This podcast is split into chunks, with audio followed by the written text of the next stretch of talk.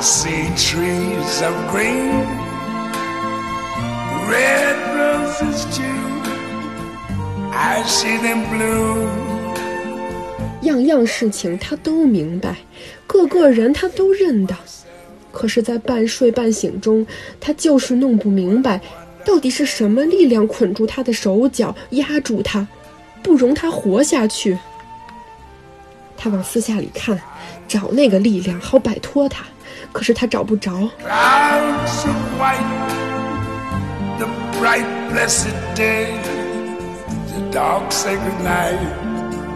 欢迎来到后浪剧场。后浪剧场既是一个戏剧表演类的图书品牌，也提供面向所有表演者的工作坊课程，是一个对剧组出租的排练场，还是一个交流情感与思想的空中剧场。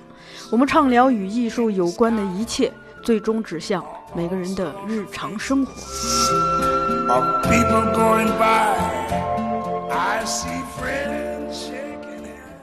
大家好，欢迎来到后浪剧场，我是小树。从今天开始，我们想尝试一个新的子栏目，叫浪读会。我们会邀请后浪剧场表演课上的同学朗读一些经典的文艺作品，以通过声音带大家了解这些作品，也了解作品背后的作家，甚至这些作家所处的时代。一开始呢，我们想先选择俄罗斯作家安东契诃夫的短篇小说。当我向表演课的同学们发出邀请时，有同学曾经问我为什么是契诃夫。我当时回答，因为契诃夫生于一八六零年，今年呢正好是他一百六十岁诞辰的纪念。但其实这只是个非常表面的答案，更深层次的答案呢，是因为尽管契诃夫早在一九零四年，也就是在他才四十四岁的时候就离开了世界，但其作品所描绘出的那些一百多年前俄国人的困境和苦恼，到今天也一直在发生，并且不断的发生，不断的循环。自然也是当下的我们的写照。他不但是一位字面意义上的医生，也是一位社会的医生，人性的医生。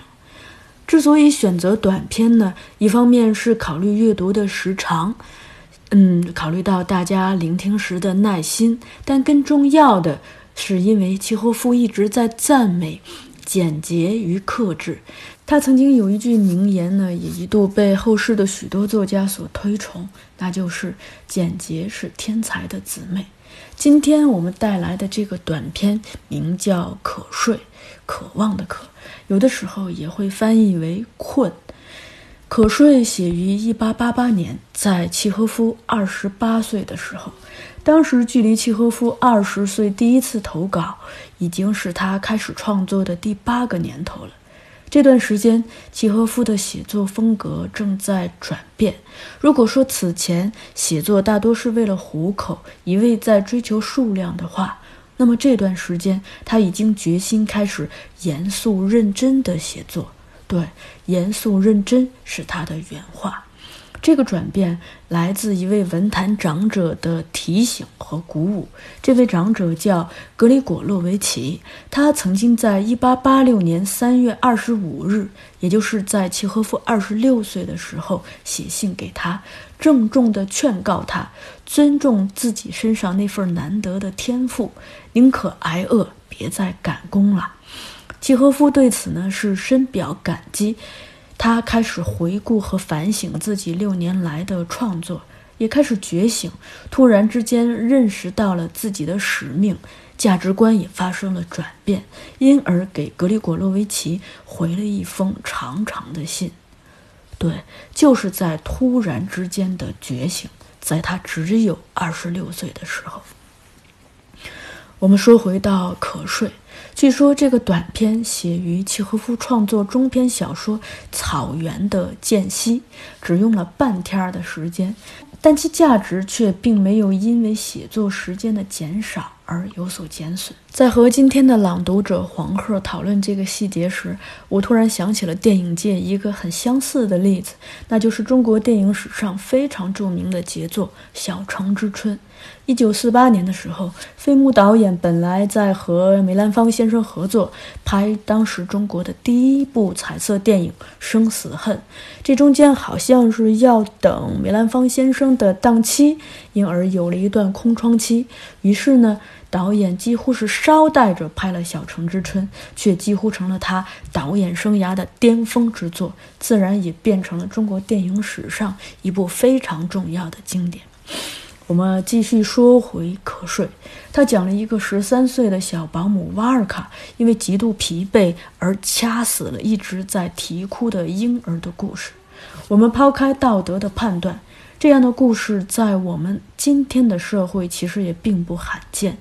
比如我们在新闻或生活中见到和听到的，比如保姆虐待婴儿了，护工忽视病人了，亦或是更常见的，比如不管天气多么恶劣，依然在风雨无阻的工作者的快递和外卖工作者，又比如过度劳累的程序员，甚至只是疲于奔命而被睡眠诱惑着的你我。当事人到底经历了什么，才会去做出一些让我们吃惊或诧异的举动？可能我们并不知情。整个故事在描述一种生理现象——困，渴望睡觉，而且是极度的困。如何描写好我们每个人都会有的生理体验，往往非常的考验写作者。而契诃夫竟然可以写出恍惚迷离、梦境与回忆、现实与幻觉交汇的迷幻状态，就仿若他就是瓦尔卡本人。这便需要作者极其细微的观察与极度敏锐的感受，更需要找出非常准确的表达方式。那么，契诃夫到底是如何抓住一个十三岁女孩的极度困倦的内在体验呢？熟悉契诃夫的读者可能都知道，他一直很强调真实，讨厌说谎。比如，他曾经说过：“艺术之所以特别美，是因为艺术没有虚言狂语。在恋爱、政治，甚至在医学中，我们都可以说谎，甚至可以欺骗上帝。然而，艺术却不允许欺骗。”又比如，他曾经告诉过哥哥，不要发明那些自己没有体验过的情感，也不要描述你自己没有见过的景色。在故事中说谎，比在谈话中说谎更加令人厌倦。所以，契诃夫到底是如何真切地把握这种体验的呢？在南京师范大学附中周春梅老师一篇名为《有什么好》。从契诃夫瞌睡说开去的文章里，我们似乎可以找到一些答案。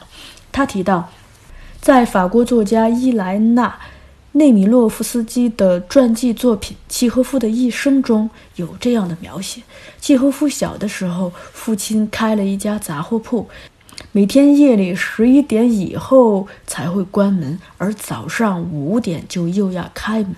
店里呢有两个小学徒，经常因为打瞌睡而挨打。契诃夫自己的几个兄弟也没有好到哪里去，每逢重要的节日，就会被家长半夜两三点叫醒来，带着去教堂。所以这些儿时的观察和体验，可能提供了契诃夫写作的依据。另外呢，早在1884年，也就是契诃夫24岁的时候，就开始咳血，而此时他又已经开始觉醒，决心做一些自己真正想做的事情。所以在写作上，他就开始与时间赛跑，何况还总是有截稿日期在不断的督促他。正如后来他在《海鸥》中借助青年作家特里果林的笔写下的。我放不开自己来休息休息，我觉得我是在吞噬自己的生命，是在把自己最美丽的花朵里的花粉一起用尽，把我的花朵一起采下来，并且践踏着花根，来向我自己都不知道是谁的人供奉那一刹那的花蜜。这种不舍得睡觉的工作状态，或许也让他在长大之后再度体验了极度瞌睡。而他或许在非常瞌睡的时候，还在有一个意识在观察自己，也可以看出一个作家的某种本能的职业素养。每次谈到时间的时候呢，我也常常是忍不住想象，如果全国人民把每年花在打麻将上的时间用来劳动或者创造，我们的生活又不知道会改变多少呢？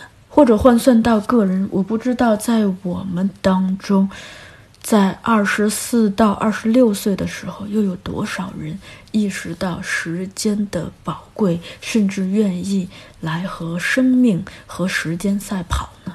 最后，我想说的是，无论是观察还是感受。亦或是表达，都是每个想学表演的人，每个想学创作的人，甚至是每个愿意对生活用心的人，可以从文学中借鉴和学习的。好了，那我们就先从聆听开始吧。今天的朗读者是黄鹤。大家好，今天朗读的这一篇《瞌睡》，选自人民文学出版社一九七八年出版的《契诃夫小说选》上册。译者汝龙。夜间，小保姆瓦尔卡，这个十三岁的姑娘正在摇一个摇篮，里面躺着一个小娃娃。她哼着歌，声音低的刚刚听得见。睡吧，好好睡，我来给你唱个歌。神像前面点着一盏绿的小长明灯。房间里，从这一头到那一头绷起一根绳子，上面挂着娃娃的襁褓和又大又黑的裤子。神像前面那盏长明灯在天花板上印下一大块绿斑，襁褓和裤子在火炉上，在摇篮上，在瓦尔卡身上投下长长的阴影。灯火一闪摇，绿斑和阴影就活了，动起来。好像让风吹动了一样，屋里挺闷，有一股白菜汤的气味和做靴子用的皮子的气味。娃娃在哭，他早已哭的声音哑了，也累了，可是他还是不停的哭，谁也不知道他什么时候才会止住。可是瓦尔卡困了，他的眼皮睁不开，脑袋耷拉下来，脖子酸痛。他的眼皮和嘴唇都动不得，他觉着他的脸仿佛干了，化成了木头，仿佛脑袋变得跟大头针儿的针头似的那么细小。睡吧，好好睡，他哼道：“我会给你煮点粥。”火炉里有个蟋蟀在叽叽的叫。隔着门，在毗邻的房间里，老板和师傅阿法纳西在打鼾。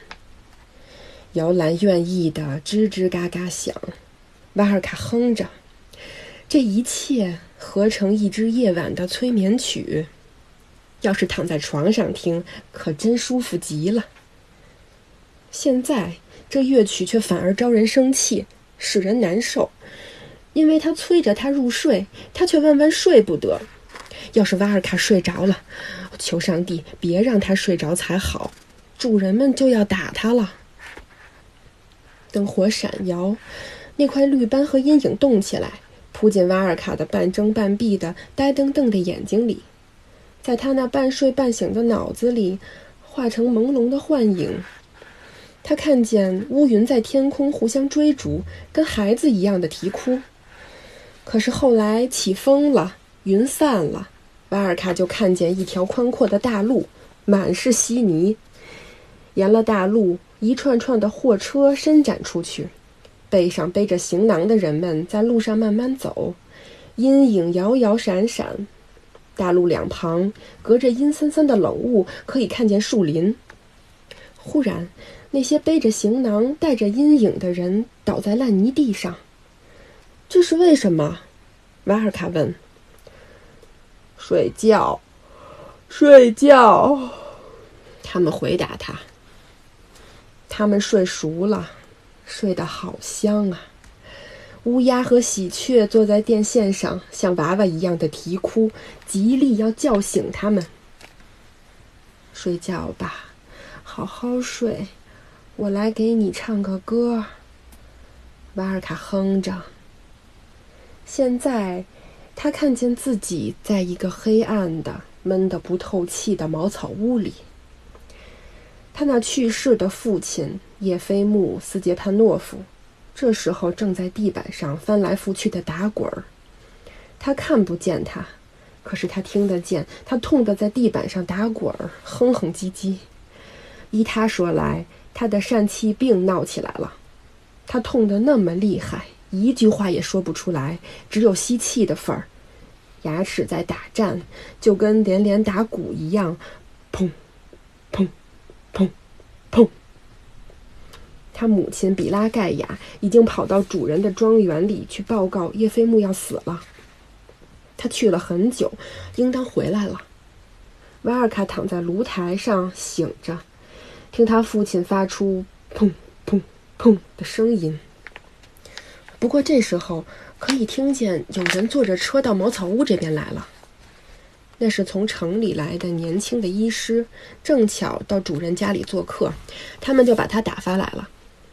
医师走进屋子，在黑暗里谁也看不见他长得什么模样，可是听得见他在咳嗽，把门撞得咕咚咕咚的响。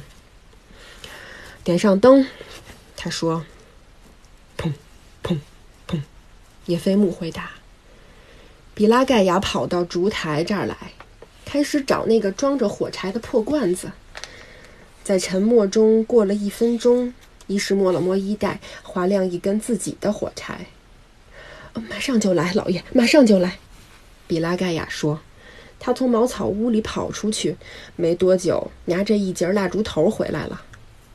叶飞木的脸蛋绯红，眼睛发亮，目光显得特别尖利，倒好像一眼看透了茅草屋和医师似的。喂，怎么回事？你怎么会这样啦？医师向他语下腰去说：“哎，你病了很久吗？”“什么？要死了，老爷！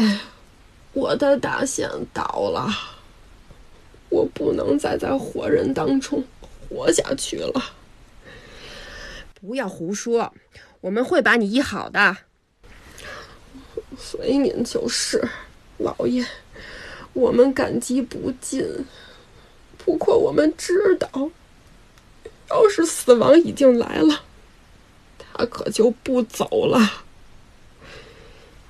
医师在叶飞木身旁忙了一刻钟，随后他站起来说：“我没办法，你得进医院才成，在那里他们会给你动手术的。马上去吧，你非去不可。”时候相当迟了，医院里的人都睡了。不过那没关系，我给你写封信就是。你听见没有？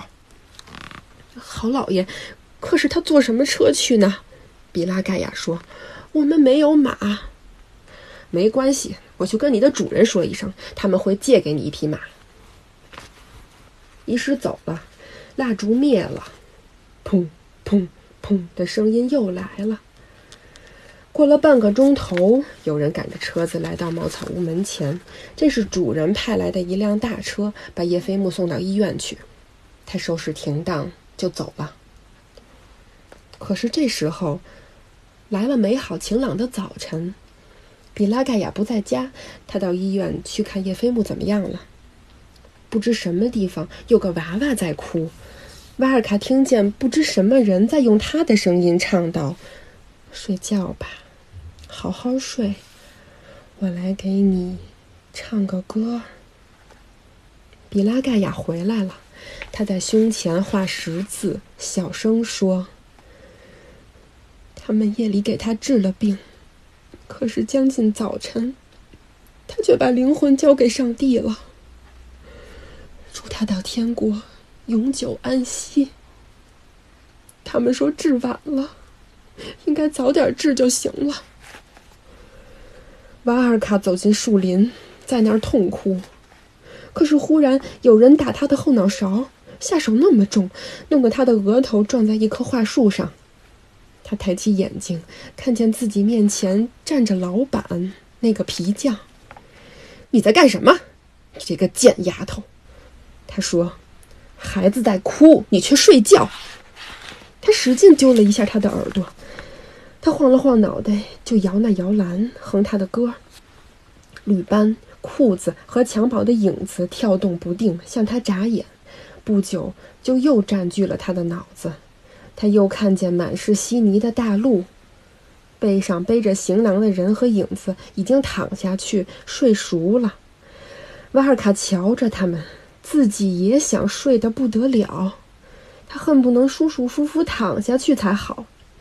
可是他母亲比拉盖亚在他身旁走着，催他快走。他们俩正在赶到城里去找活做。看在基督面上，赏几个钱吧。他母亲遇见人就央求，发发上帝一样的慈悲吧，好心的老爷。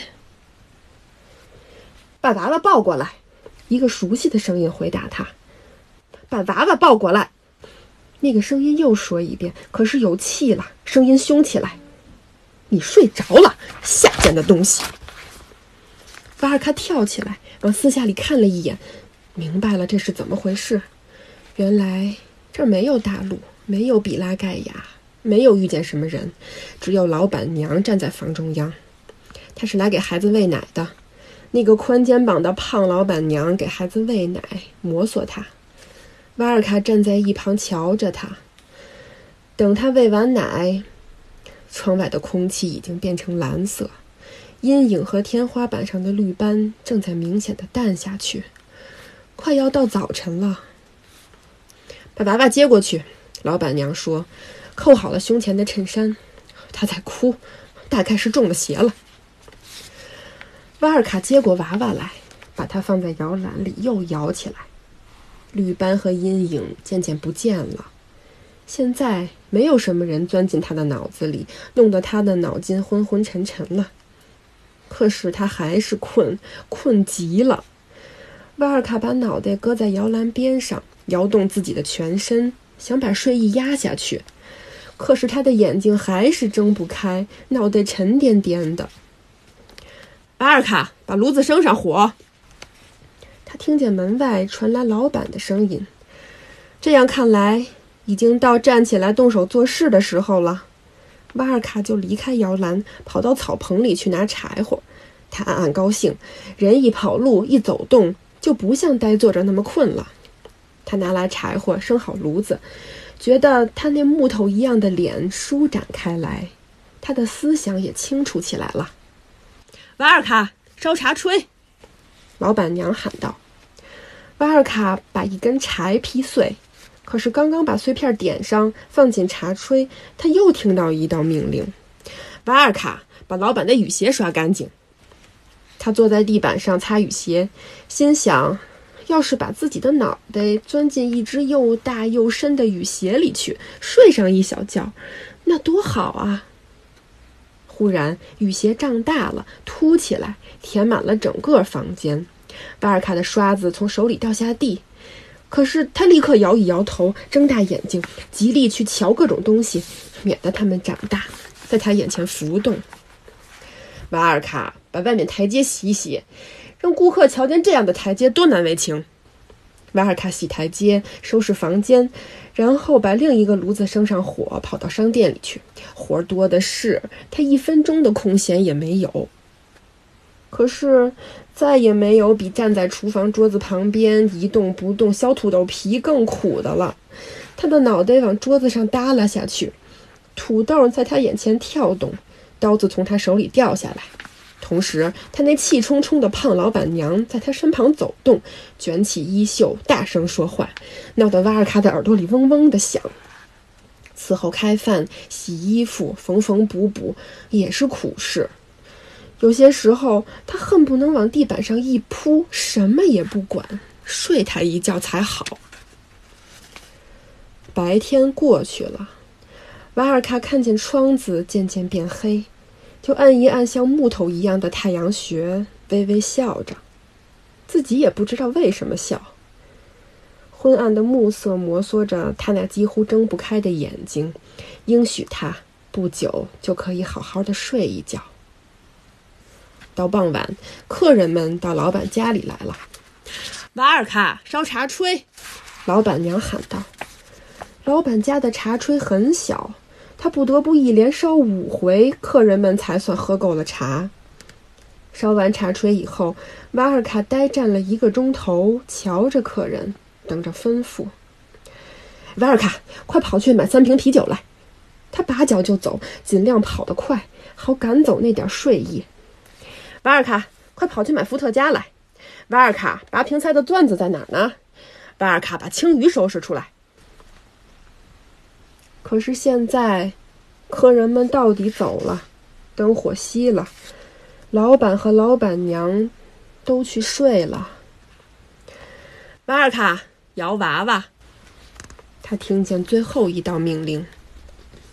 蟋蟀在炉子里叽叽的叫，天花板上的绿斑、裤子和襁褓的影子又扑进瓦尔卡的半睁半闭的眼睛，向他眨眼。弄得他脑子里迷迷糊糊。睡觉吧，好好睡。他哼着：“我来给你唱个歌。”娃娃还是啼哭，哭得乏透了。瓦尔卡又看见泥泞的大路，背着行囊的人，他母亲比拉盖亚，他父亲叶菲木。样样事情他都明白，个个人他都认得，可是，在半睡半醒中，他就是弄不明白，到底是什么力量捆住他的手脚，压住他，不容他活下去。他往四下里看，找那个力量，好摆脱他，可是他找不着。临了，他累得要死，用尽力气，睁大眼睛，抬头看那闪闪摇摇的绿斑。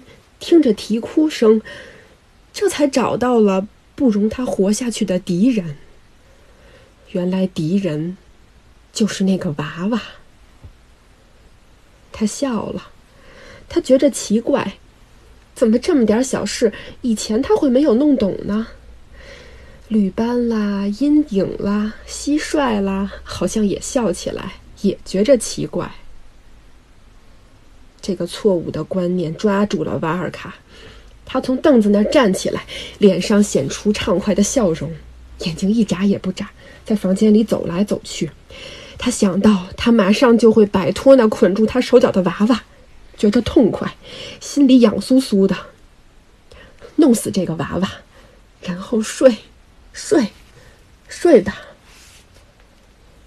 瓦尔卡笑着，挤了挤眼睛。像那块绿斑摇一摇手指头，悄悄走到摇篮那儿，弯下腰去，凑近那个娃娃。他掐死他以后，就赶快往地板上一躺，高兴的笑起来，因为他能睡了。不出一分钟，他已经酣睡的跟死人一样了。这篇可睡。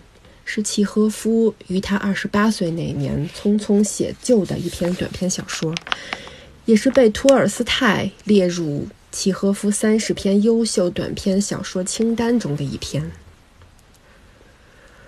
最后，我想说，不管经历着什么，愿你都能有一个真实的、安稳的、不怕陷入其中，也不怕醒来的睡眠。